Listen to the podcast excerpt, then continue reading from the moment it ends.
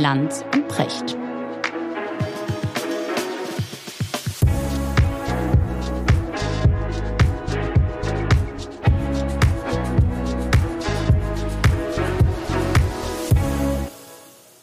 Schönen guten Morgen, Richard. Guten Morgen, Markus. Wo erreiche ich dich? Versunken in meiner Kemenate wie immer. Auf der Yogamatte?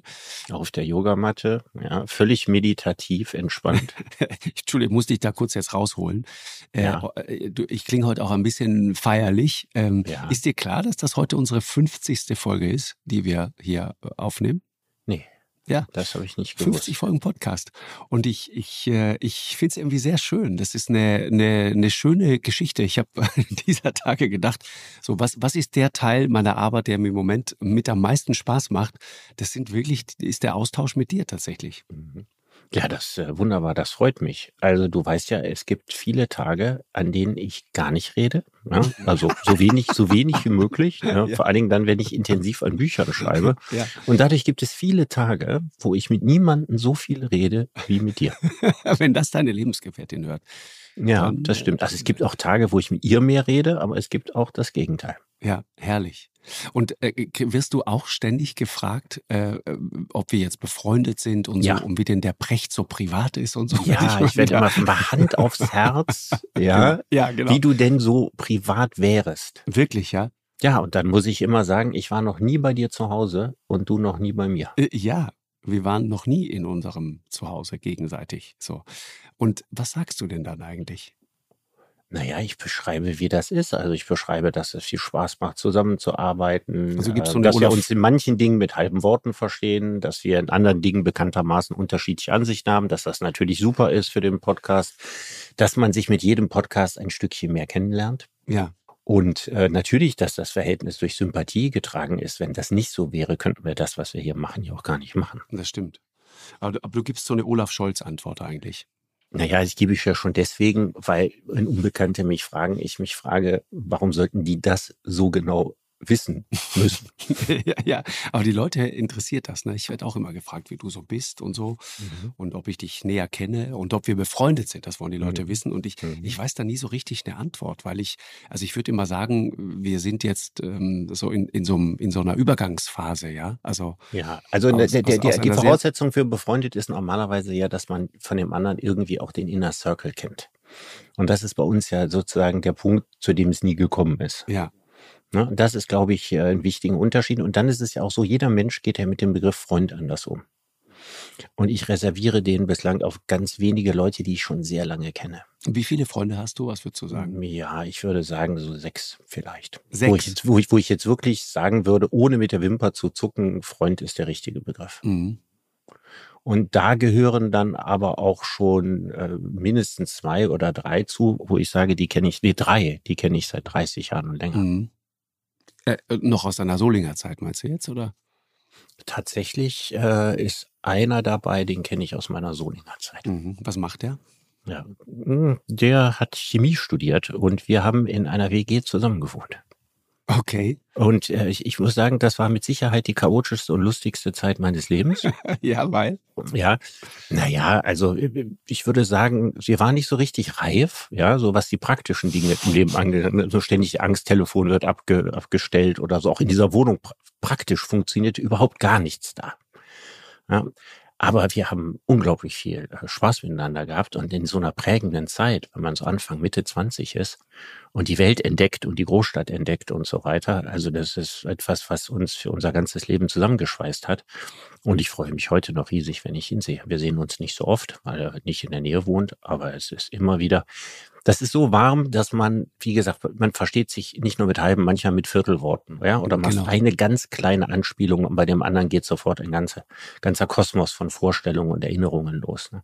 Und das ist natürlich das, was eine Freundschaft zusammenschmiedet, wenn man dann tatsächlich, und das kann man hier sagen, so durch dick und dünn gegangen ist. Klar. Und guckst du dann auch manchmal so ein bisschen wehmütig, melancholisch zurück? Hm, nee, eigentlich wenig. Eigentlich ja? wenig. Das, das liegt ja an meinem bekannten Problem, dass ich nicht merke, wie alt ich bin. ich denke, es liegt ja noch gar nicht so weit zurück, so in meiner, in meiner Vorstellung. Das hat irgendwie so eine starke Kontinuität. Und gerade wenn ich diesen Freund sehe, dann habe ich das Gefühl, wir sind wieder genauso albern wie damals und es ist eigentlich gar keine Zeit vergangen. Mhm. Ja, also dieses, äh, ich glaube, das ist ein Trick der Biologie, ne? Ich glaube, wir gefühlt sind wir immer so 27 oder 28. Aber wenn du dann in den Spiegel guckst, merkst du schon, dass es ein bisschen später ist. Ne? Mhm. Aber diese Melancholie, ja, so, so zurückzudenken an diese Zeit, und das hat man doch gerade, finde ich, wenn man alte Freunde trifft. Ich weiß, ich war mit meinem Cousin, bin ich mal mit dem Motorrad bis nach Griechenland gefahren. Da war ich irgendwie 16 oder 17 und meine, meine Mutter hatte keine Ahnung davon. Die weiß bis heute nicht, dass ich heimlich mit dem Motorrad nach Griechenland gefahren bin. Da sind wir damals auch nach, in Skopje sind wir liegen geblieben. Warst du mal in Skopje? Bin ich nur mal durchgefahren mit dem Zug, mit dem Hellas Express. Irre. Wir, wir sind in Skopje liegen geblieben und dann hat uns ein, ein orthodoxer Mönch hat uns dann rausgeholt. Wir haben dann bei dem im Kloster dort irgendwie übernachtet. Und äh, es war, das Motorrad war eine Moto Guzzi, ja, eine legendäre Moto Guzzi. So eine coole Maschine bist du gefahren? Ja, ich nicht. Nein, ich war mein Cousin, der ist ein bisschen älter und der hat mich einfach mitgenommen. Günther, liebe Grüße an der Stelle, ja. Und der, äh, und dann war die Moto Guzzi halt, ich weiß, es gab so, ein, so einen Berg, den sind wir hochgefahren in einer unfassbaren Gluthitze und plötzlich war das Ding im Eimer.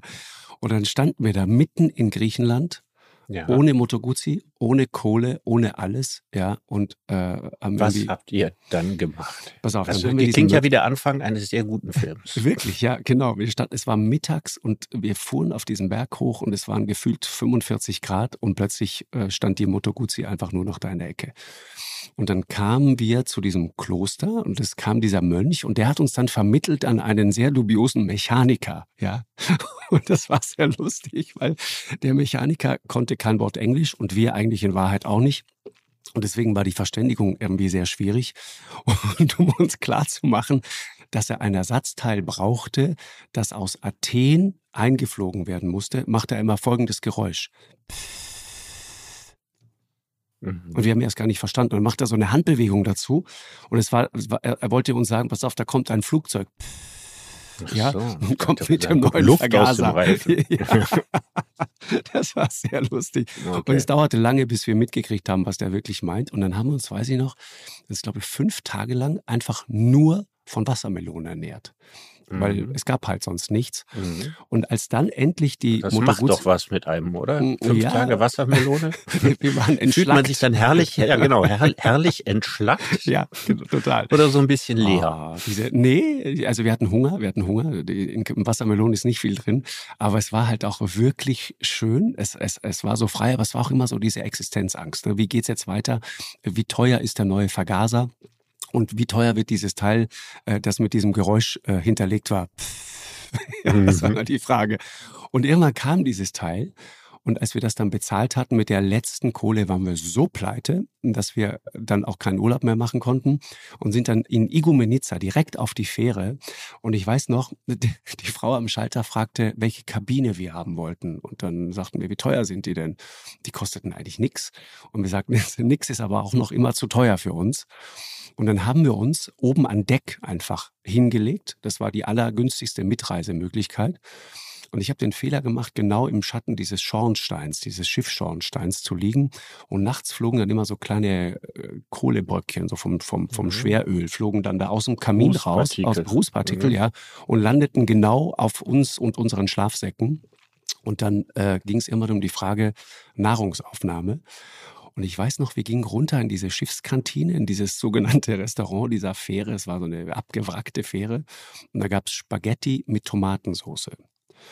Und das war zu teuer für uns. Und dann mhm. bin ich zu der Frau hin und habe mit ihr verhandelt, was Spaghetti ohne Tomatensauce kosten.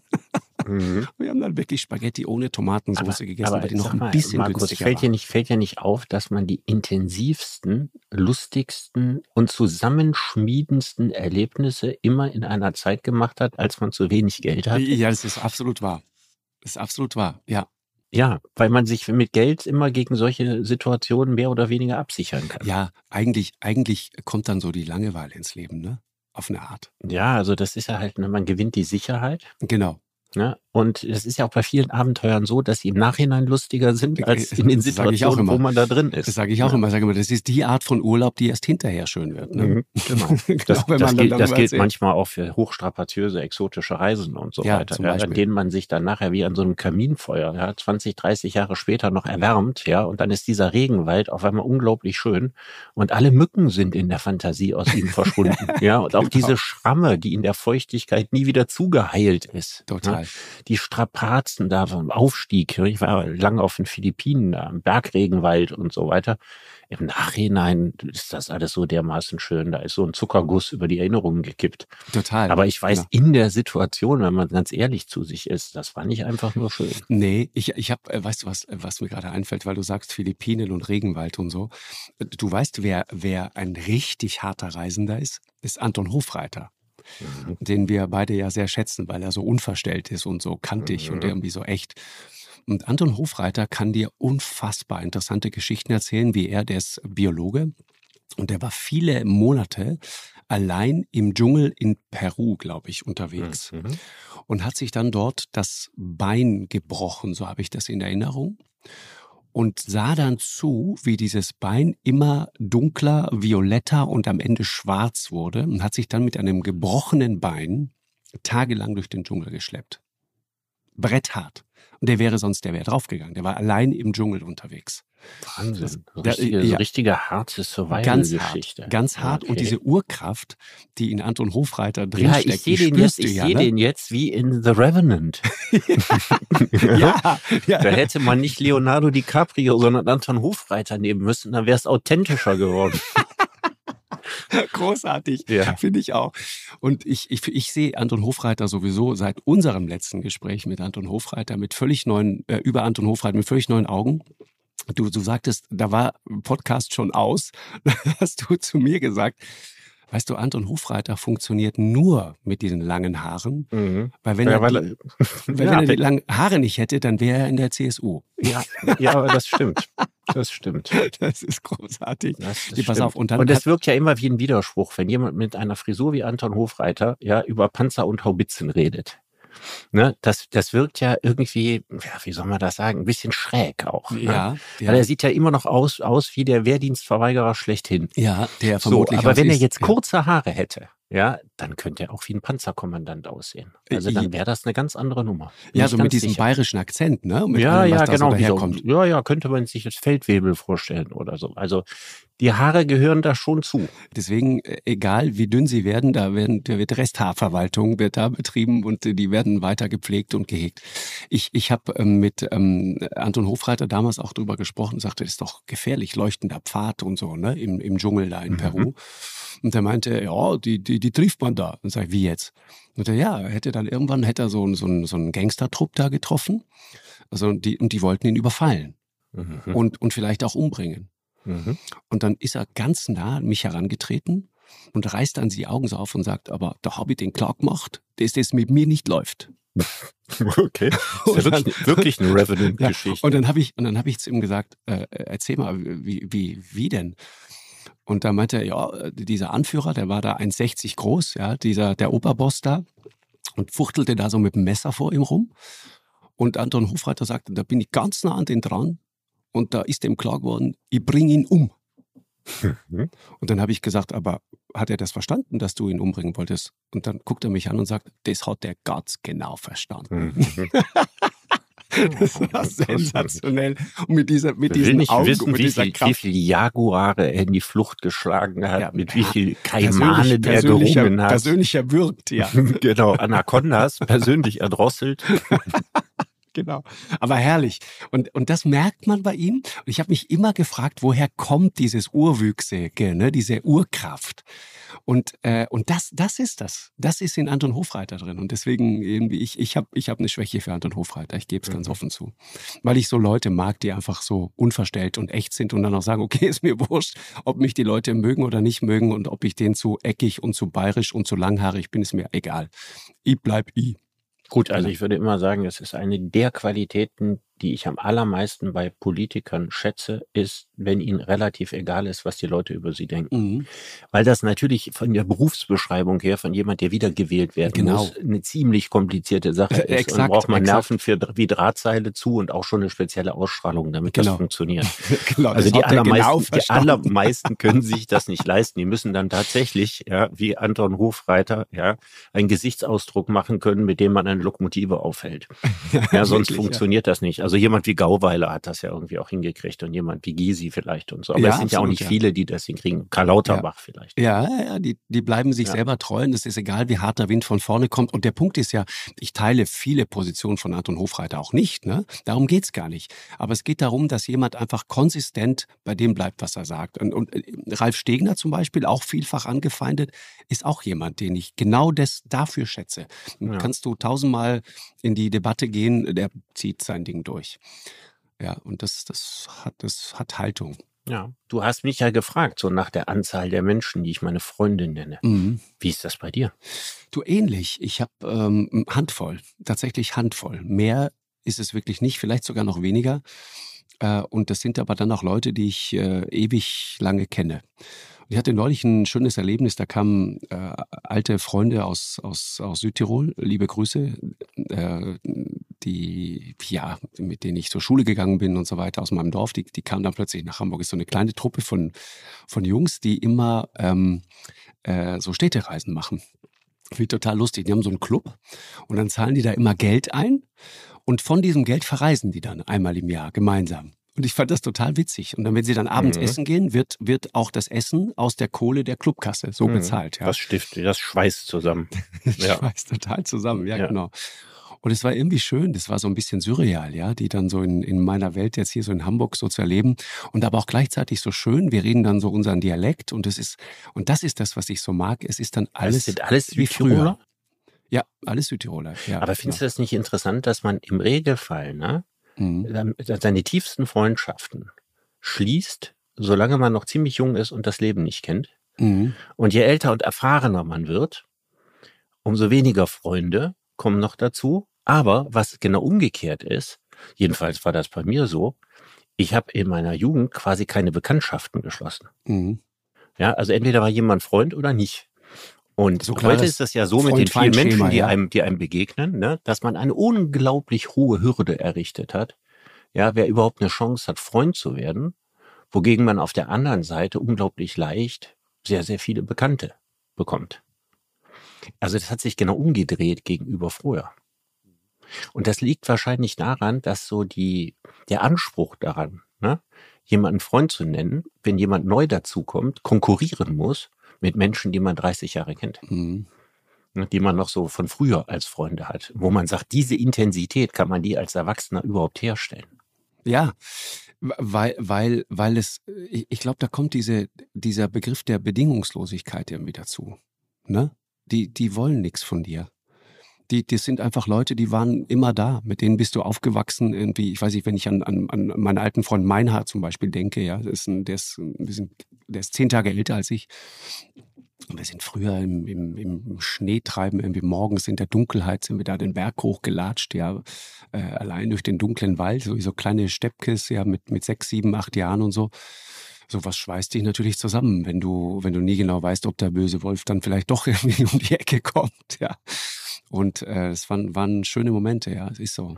Aber diese Unbeschwertheit, das ist natürlich schon schön. Ich denke ja, so ein bisschen Unbeschwertheit habe ich auch heute noch. Aber ich hatte ja gerade erzählt, wie ich mit diesem Freund da zusammengezogen bin in Köln. Wir haben auf der Zülpicher Straße gewohnt. Und die Zülpicher Straße, die war äh, Kenn damals... Ich in Klettenberg, da, ne? Zülpicher Straße. Ja, nee, die ist, geht von der Uni aus in, der, in die Stadt zum Zülpicher Platz. Ja, aber also wir haben in diesem vorderen Teil Richtung Innenstadt gewohnt. Ja. Das ist also Studentenviertel ah, okay, durch und durch ja. gewesen. Ja. Ne? Wurde dann in der Zeit, also wir reden jetzt über die späten 80er und 90er Jahre und so weiter, ein sehr starker Migrantenzuzug. War auch abends auf der Straße manchmal so ein bisschen unbehaglich und so weiter. Ne? Also das war schon speziell. Und wir waren in einem Haus und ich habe einen riesen Wert darauf gelegt, in diese Wohnung zu kommen. Mhm. Ähm, da wohnte jemand, ähm, da gab es natürlich eine große Nachfrage, habe ich mich ein bisschen eingeschleimt bei ihm. Und er, er, er hatte starke psychische Probleme okay. und danach sah auch die Wohnung aus. Mhm. Also man muss sagen, diese Wohnung war wirklich ein Rohdiamant, weil in dem Zustand indem ich da reingegangen bin. Also mein Freund war gar nicht dabei, der wäre da nie eingezogen. Ja, der kannte die in diesem Moment nicht. Den habe ich dann später davon erzählt, dass ich da unbedingt hin wollte. Und da lagen so sieben, acht Teppiche übereinander. Krass. Ja, Schichten von Teppichen. Das heißt, also jeder, der eingezogen war, der hat den Teppich draufgelegt. Und dann hatten die die schönen alten Türen dieses, dieses alten Gründerzeithauses ja, mhm. abgesägt unten, damit die Türen in die Teppiche ja, gingen. Oh ja. ja. Und ähm, die, die Wände, da waren also mehr als zehn Schichten Tapeten und auf der untersten Schicht war das unten mit Ölfarbe bemalt und dann mit so einem wunderschönen Hellblau und so einem Cremeton. Das war natürlich alles komplett zerstört, aber ich habe dann in einem Zimmer diese Wände gelassen. Ja, weil ich diese alten Wände, das war so, als wenn man so, es gibt so eine Szene in dem Film Der Leopard von Visconti, da, äh, da ist äh, Alain Delon mit äh, Claudia Cardinale, äh, läuft er durch den Palast und die spielen Verstecken und kommen dann in einen riesigen Teil des Palastes, der nicht bewohnt wird und der eben, wo seit 100 Jahren quasi nichts passiert ist. Mhm. Und da sagt Claudia Cardinale, sag mal, wie viele, wie viele äh, Räume äh, hat denn eigentlich dieser Palast? Und Alain Delon sagt, weiß ich nicht, aber das muss doch, dein, dein Onkel muss das doch wissen, ihm gehört ja. Er sagt ja, mein Onkel würde niemals einen Palast bewohnen, in dem er alle Zimmer kennt. und ich hatte diese Szene vor Augen, weil ich habe den Film mit 20 gesehen und bin da mit 22 eingezogen, als ich diese, diese, diese Fresken quasi sah, ja, in dieser 60 Quadratmeter Wohnung. Hammer. Und dann habe ich als jemand, der mit Handwerk nie was zu tun gehabt hat, das alles beigebracht, Fußböden abgeschliffen und so weiter. Und das Ganze sah nachher aus wie eine Filmkulisse. Ja, irre. Ja, da denkst du, der letzte Tango in Paris oder so. Also so ein Charakter hatte das, aber muss dazu sagen, wir hatten ein äh, Badezimmer mh, und eine Toilette, die war nicht in der Wohnung, sondern auf dem Flur. Mhm. Gott sei Dank nur für uns alleine. Und da gab es kein Waschbecken. Und ich habe in dieser Wohnung elf Jahre ohne Waschbecken gelebt. Das geht. Dafür war da eine uralte Badewanne mit Füßen drin. Ja. Und wenn man auf der Toilette saß, konnte man durch das kleine Fenster den Mond sehen. Das hatte eine Romantik, ja. Also ich irgendwie die schönste Wohnung, die ich je bewohnt habe. Und jetzt kommt das Wichtigste zum Thema Freundschaft. Wir beide haben da gewohnt und in diesem ganzen Haus waren nur coole Typen, bis auf uns. ja. Also unter mir wohnte ein Architekt, ja, der sah eins zu eins aus wie Jack Nicholson und benahm sich auch so. Der hatte also in der Anfangszeit einen Frauenverschleiß, ja, wir fühlten uns wie die Schuljungs daneben. Ne? Also wir haben ja nur, nur gehorcht quasi, ja, sagen, was da ablief. Wenn der, ja. weil der hatte, ja, der hatte ja auch sein, sein Bad äh, auf dem Flur und turnte dann mit dem einen oder anderen Mädel da über den Flur rüber. Ja, und alberte und trug die und warf die und wie auch immer. Also, das waren so Szenen, da konnte ich mir gar nicht vorstellen. Unten wohnte ein Kölscher Krat, ja, also ein Assi mit Glatze, ja. Und äh, der, ja, der da mit äh, seiner Sinti-Frau zusammenlebte, ja, die bestimmt mal sehr hübsch gewesen war, aber die beiden machten sich das Leben zur Hölle wirklich unglaublich zur Hölle. Und der war auch, wenn er gesoffen hatte, und das hatte er jeden Tag, nicht ungefährlich. Mhm. Und über uns ein ganz cooler Taz-Journalist. Ja, also so zehn Jahre älter und auch so ein Wolf, der schon viel Schnee gesehen hatte, so ganz abgebrüht und cool. Ne? Also alle nahmen uns nicht ernst. Und ich meine, du kannst dir vorstellen, dass wir damals albern, wie wir waren, aus dem Lachen nicht mehr rauskamen. Mhm. Ja, wir waren eigentlich ständig überfordert aber diese Überforderung, die hat uns auch zusammengeschweißt. Ja, total. Das ist ja, das ist ja das, was ich meine, auch mit dieser Freiheit. Ne? Also ich muss dir ganz ehrlich sagen, ich, ich, wenn man auch solche Geschichten hört, ja, also äh, zäh, zähe, lange Verhandlungen über Spaghetti ohne Tomatensauce und so, ja. Mhm. Das, das klingt jetzt im Nachhinein irgendwie lustig und ist anekdotisch, aber in der Situation war es natürlich überhaupt nicht lustig. Und ich, wenn ich so daran zurückdenke, so die, die, die, äh, das, das Leben war schon echt ein harter Kampf. Äh, und, und diese Existenzangst, die sich dann irgendwann so in so ein Großhirn reinfrisst, ja, und fräst. Die geht nicht so schnell wieder nee. weg, ne? Das ist, das ist übrigens ein interessanter Punkt. Ich weiß nicht, wie das, wie das bei dir ist, aber ich weiß, dass das ein Gefühl ist, das viele, viele Menschen teilen selbst wenn dein Kopf dir irgendwann mal sagt, deine Ratio dir sagt, du pass auf, und vielleicht auch dein Banker dir sagt, du pass auf, das kriegen wir schon irgendwie hin. Ja, die Miete kriegen wir irgendwie bezahlt und äh, einmal am Tag warm Essen ist auch drin und so. Jetzt entspann dich mal. Das äh, rational zu wissen ist die eine Sache, aber es wirklich zu fühlen ist nochmal eine ganz andere Sache. Mhm. Ja, man denke doch mal an die Kriegsgeneration, ja, mhm, die in genau. ihren, in ihren äh, Eigenheimen saß und so weiter, erfolgreiche Karriere gemacht hatten und ganze Keller, ja, die immer noch voll waren mit, mit, mit, mit Notversorgungen. Mhm. Na, das war damals in der Linie kein Klopapier, aber vielleicht eine Million Einmachgläser und was alles so gelagert war, ne, von dieser Angst, dass der Mangel wiederkommen könnte, der sich fast bis in die Gene reingefressen hat. Mhm. Aber, aber um bei diesem unserem Freundschaftsthema zu bleiben, ne? was ich auch feststelle, ist, dass heute Freundschaft in der jungen Generation einen höheren Wert hat als in unserer Familie auch. Nicht übrigens. die einzelne Freundschaft. Ja, also ein guter Freund ist ein guter Freund. Aber dass man sagt, da gehe ich nicht hin, ich will nicht in die andere Stadt und so weiter, weil ich habe hier meine Freunde. Mhm, genau. Und das wäre für mich kein Kriterium gewesen. Und ich meine, Exakt. ich hätte auch niemanden Total. gekannt in meinem ganzen ja. Umfeld, der gesagt hätte, er hätte einen guten Job nicht angenommen, aus Angst, seine Freunde zu verlieren. Und zum Beispiel dieser Freund, von dem ich gerade gesprochen habe, wir wurden quasi dadurch auseinandergerissen, dass der in der Schweiz bei Hoffmann La Roche einen guten Posten gekriegt hat. So, und dann war Schluss mit der schönen Kölner Zeit. Mhm heute weiß ich nicht, ob man das nicht anders machen würde und dann sagen würde, ja, vielleicht wird ja bei Bayer demnächst was frei, dann kann ich ja hier bleiben oder so. Ne? Also ich glaube, heute würde sich das Denken stärker verändern und sagen, ah, der Wert von Freundschaft, der ist so hoch. Und dann musst du noch überlegen, heute kannst du ja mit Freunden jederzeit und überall kommunizieren. Mhm. Du legst trotzdem Wert darauf, sie zu sehen. Früher hat man seine Freunde nach 18 Uhr angerufen. Ja, ja. Das, bevor es Long Distance Call hieß, irgendwann in den 90er Jahren, das waren Ferngespräche, die waren teuer. Ja. Kann man sich gar nicht mehr vorstellen, aber tagsüber hat man meistens nicht telefoniert. Mhm, genau. Und man hat überhaupt ganz wenig telefoniert. Genau. Das heißt, man nannte Leute seine guten Freunde, die man, mit denen man einmal im Monat telefoniert hat. Das ist ja auch völlig anders. Heute sind die allgegenwärtig. Man sieht die auch auf dem Smartphone, ne? wenn man miteinander telefoniert über FaceTime und so weiter. Also sie sind viel präsenter. Und trotzdem ist es so, dass man sagt, hier habe ich meine Peer Group, hier habe ich meine Leute, meine Buddies und so weiter. Ich gehe nicht einfach irgendwo hin, nur wegen einem Job. Ja, ja, es war, ich, ich, ähm, weil du gerade telefonieren sagtest, ne, das kann sich heute keiner mehr vorstellen. Das war ja damals, es war eine ziemliche Sensation. Und es war teuer, wie du sagst. Und ich weiß nicht, ob ich schon mal erwähnt habe, dass ich ja beim Militär in Neapel war. Und äh, ich habe dort ähm, eine sehr lustige Geschichte erlebt. Da gab's du warst beim Militär in Neapel? Ja, ja. Das muss ich irgendwann mal ausführlich erzählen. Ja. Pass auf, da gab's, da gab's auf dem Kasernenhof standen drei Telefonzellen. Und abends war so der Moment, in dem man dann wie E.T. nach Hause telefonierte. Ja. Und vor zwei dieser Telefonzellen war nie irgendeiner und auch innen drin war keiner. Und vor einer war eine Mörderschlange. Und ich bin ja natürlich immer in die Lehre rein, hab dann der Jetoni hießen die Dinger, ja, die Jetons, die Jetoni reingeworfen und dong, dong, dong, dong, um nach Südtirol zu telefonieren. Und ruckzuck war die Kohle weg. Und dann habe ich irgendwann mal einen Freund von mir gefragt, äh, Linus, ja, mit, dem, mit dem ich damals sehr befreundet war, ähm, sagt Linus, warum stehen ich hier immer? Was, was ist hier los? Und er sagte, ja, das erzähle ich dir irgendwann mal. Und irgendwann habe ich dann das Geheimnis dieser Telefonzelle erfahren. Es war eine Telefonzelle. Nee, nee, pass auf. Es war eine Telefonzelle, da gingst du rein und dann passierte Folgendes. Du nimmst den Hörer von der Gabel, dann wähltest du dreimal ganz schnell hintereinander in, einem, in einer bestimmten Grundgeschwindigkeit die Eins. Eins runter, wieder zurück, zack, eins, eins. Dreimal hintereinander die Eins, ja.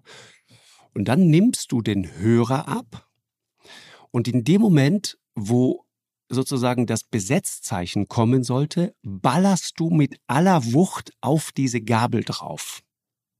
Ja, du hast den Hörer in der Hand, du ja. willst, du willst, du wählst diese Eins und in dem Moment, wo, weil dreimal Eins keinen Sinn ergibt, dieses Besetzzeichen kommen sollte, in einer ganz bestimmten Nanosekunde haust du mit Wumms auf diese Gabel drauf, ja, so bom bom.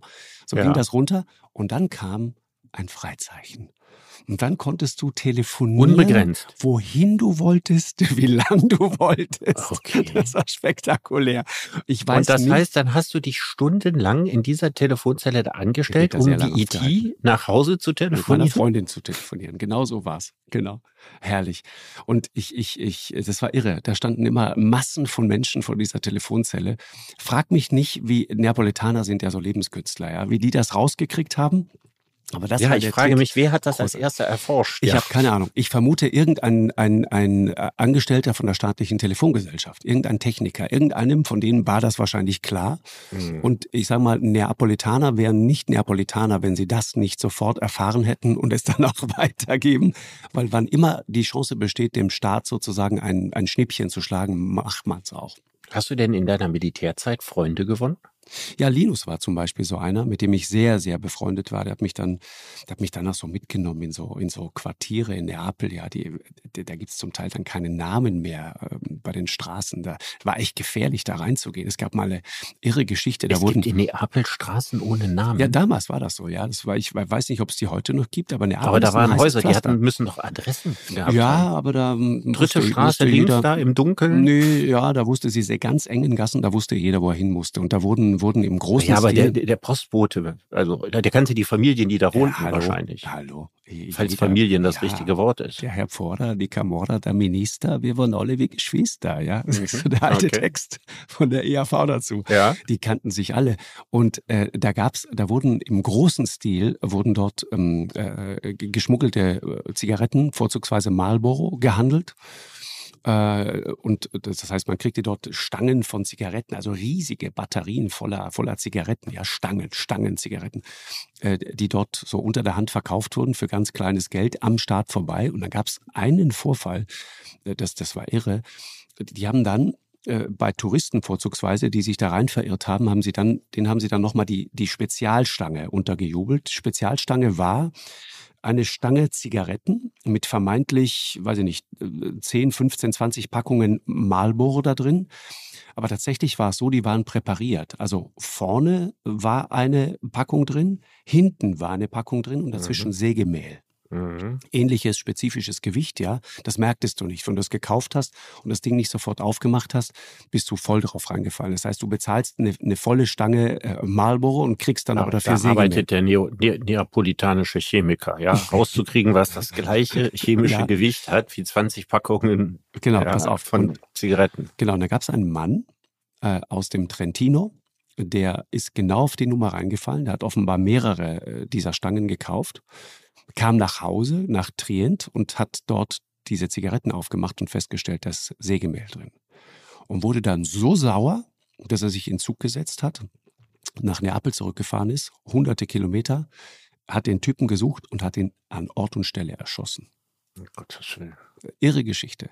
Mhm. Irre und in diesen Gassen, diesen Schmugglergassen, hast du dich damals rumgetrieben. Ja, das war, ja, es war spannend irgendwie. Deine fand, Militärfreund.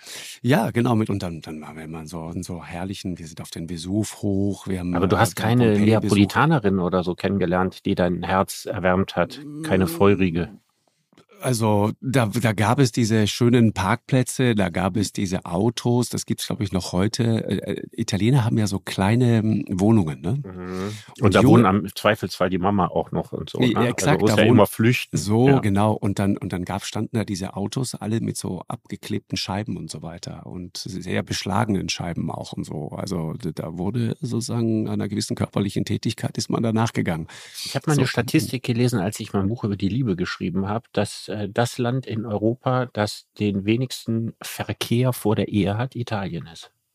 Das halte ich jetzt für ein Gerücht mit Blick auf meine Vergangenheit. Ja, du hast da die Quote hochgetrieben. Na, ich nicht, ich. Ich habe das da beobachtet. Hallo, ich, ich war da. Äh, ja, aber das ist tatsächlich untätig. durch so soziale Umstände erklärbar. Ne? Dass sie keine eigene Bude ja, haben und so noch zu Hause wohnen und bisschen katholische Sexualmoral, die da noch aktiv Ach, ist komm. und so weiter. Also äh, gerade katholische Sexualmoral. Ja, vielleicht nicht in Neapel, aber also vielleicht in anderen Ecken Italiens. Komm, wo ein Wille, da ein Gebüsch, würde ich mal sagen. Ja, okay. Ja.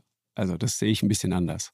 Ich, okay. ich habe da ich wirklich, also vielleicht, ich meine, vielleicht sieht die Statistik ja auch so aus, weil, dass die Italiener lügen, wenn sie ja, werden. Ja, bitte dich. Ich meine, wenn, wenn du sowas, stell dir vor, du gehst jetzt auf, bist jetzt auf der Straße unterwegs und da kommt jetzt so ein Marktforscher um die Ecke und sagt, sagen Sie mal, haben Sie eigentlich heimlich Sex? Was, was sagst du dann? Gibst du dann deine ehrliche Antwort? Äh, oder und dann auch noch, jetzt bräuchte ich noch Ihren Namen, Ihre Telefonnummer und Ihre Mutter rufe ich auch gleich an. Im Leben nicht. Das nee, aber ich würde gar keine Antwort geben. Ich ja, würde mir jetzt nicht falsch ausdenken, sondern ich würde gar keine ich doch. Das meine ich doch. Also ich glaube, bei nichts wird so viel gelogen wie bei dem Thema.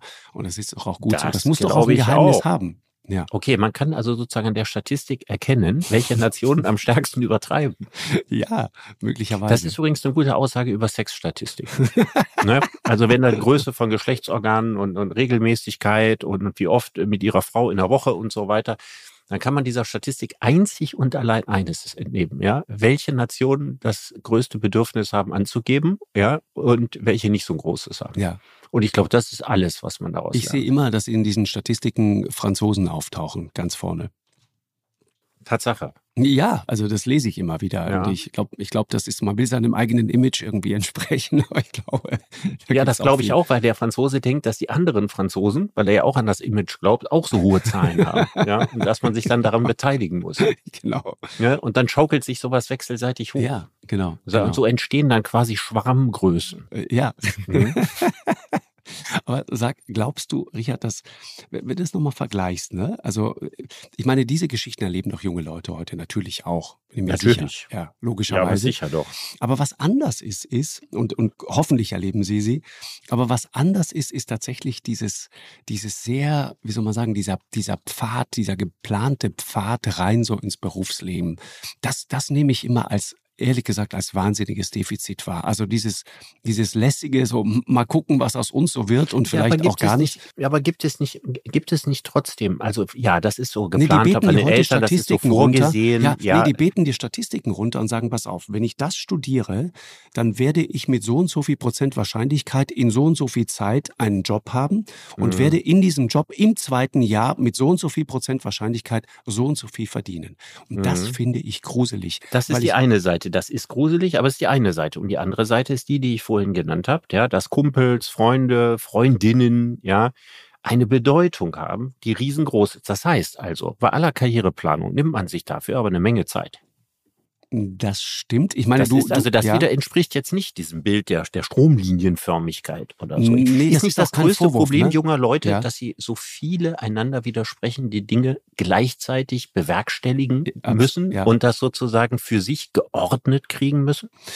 Das ist übrigens interessant, dieser, dieser, dieser Wert von Freundschaft und ja auch Familie letzten Endes, ne, der für diese jüngeren Generationen so wichtig ist.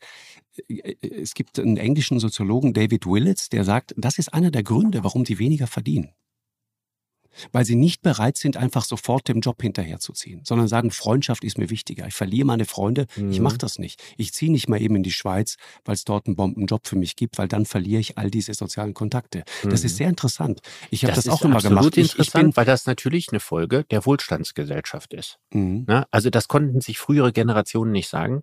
Ne, weil es ganz, ganz wichtig war, überhaupt einen Job zu kriegen. Genau. Und ich kenne die Kehrseite davon. Also mein Vater, ja, hat äh, einen Job gekriegt in Solingen. Da bin ich ja deswegen geboren und aufgewachsen. Der kam aus Hannover. Und in Hannover bewegte der sich in einer hochillustren Szene. Na, er hat an der Werkkunstschule Design studiert, ja, und, und seinen Freunden waren Schriftsteller und äh, äh, spannende Journalisten, die nachher also ihren Fußabdruck in der Geschichte der Bundesrepublik hinterlassen haben, Theaterregisseure, Filmemacher, ganz viele Künstler, Galeristen, solche Leute. Mhm. Dann kommt er nach Solingen. Solingen war im Vergleich dazu kulturell eher Steppe. Ja, das kann man überhaupt nicht vergleichen. Und das war für meinen Vater überhaupt keine artgerechte Umgebung. Mhm. Das heißt, er hatte eigentlich kaum noch Freunde gefunden. Also über Jahre hinweg waren seine Arbeitskollegen eigentlich seine einzigen mehr oder weniger Freunde. Das ist ein Schritt, wo ich schon mit 20 gedacht habe, das hätte er niemals machen sollen.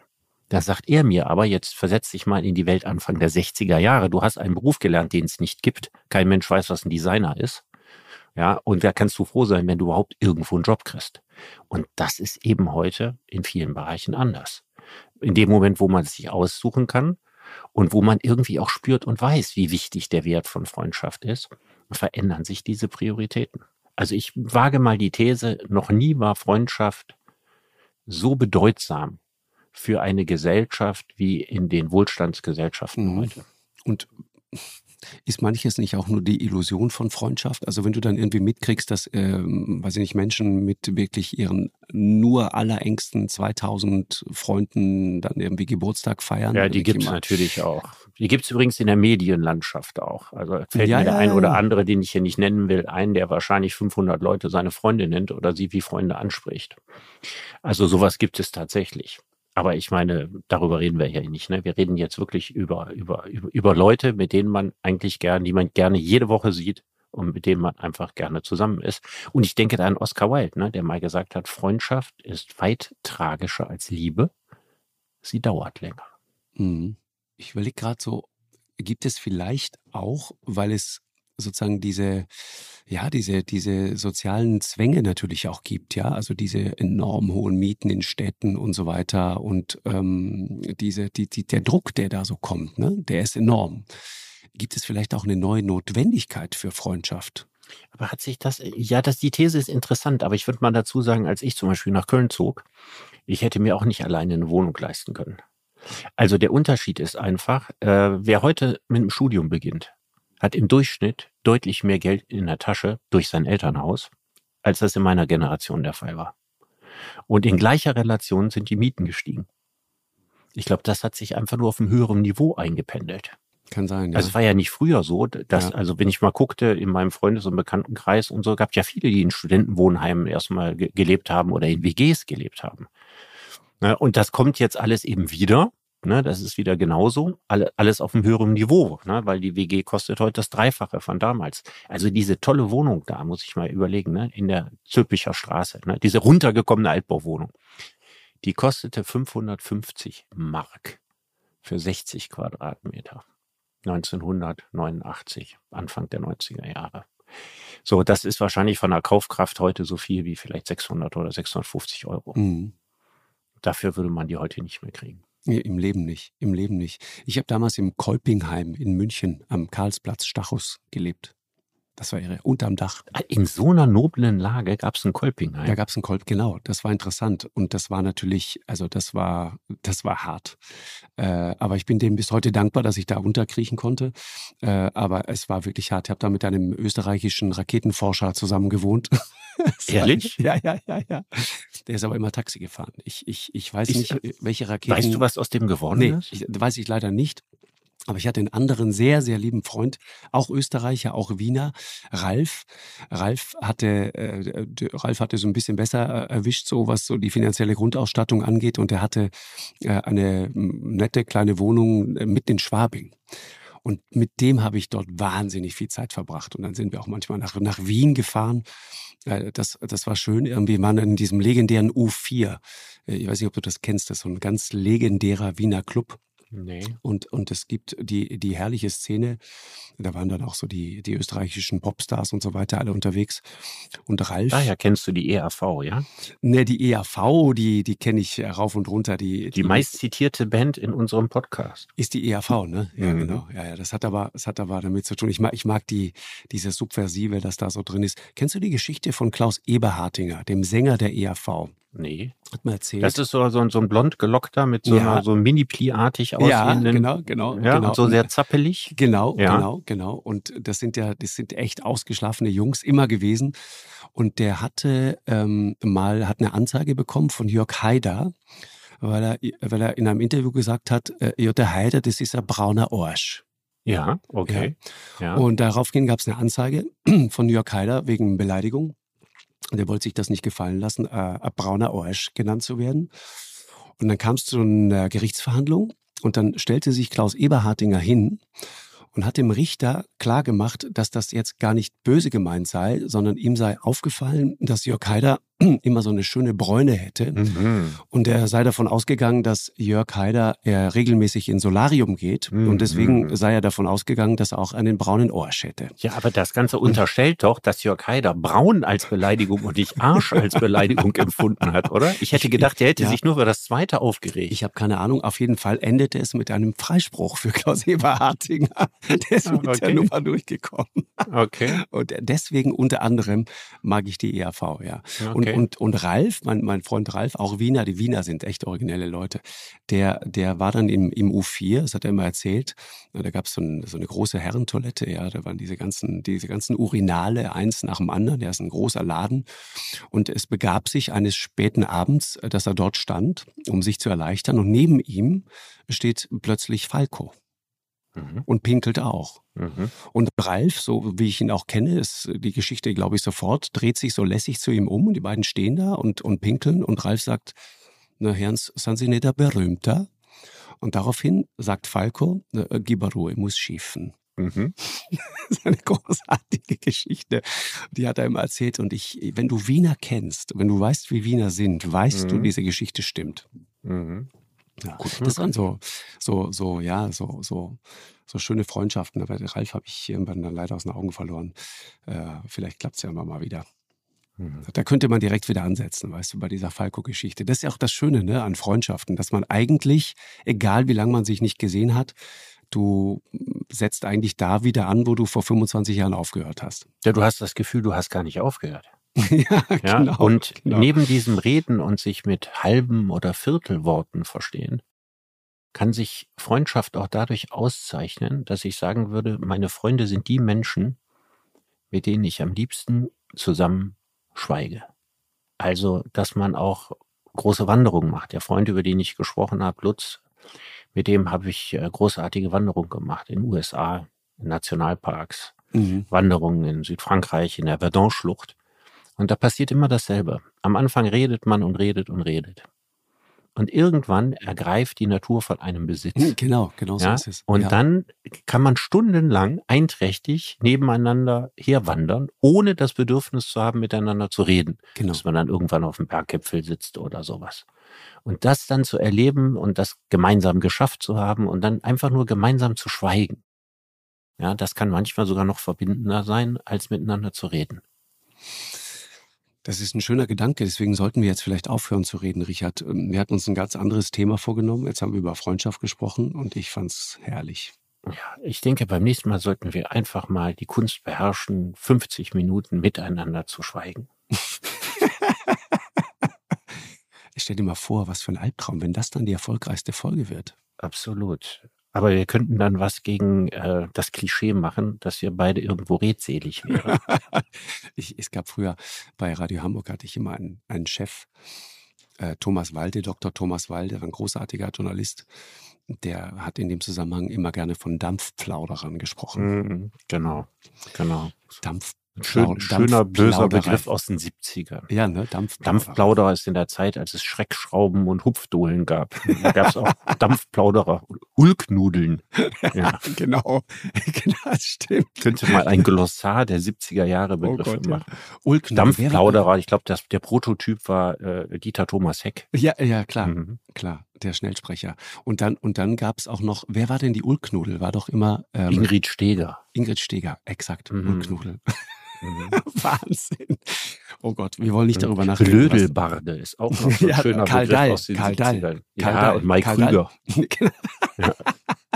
Wunderbar. Das ist ein Begriff, den man heute, finde ich, wieder gut gebrauchen kann. Also Absolut. ich finde, finde, es ist eine elegante Beleidigung.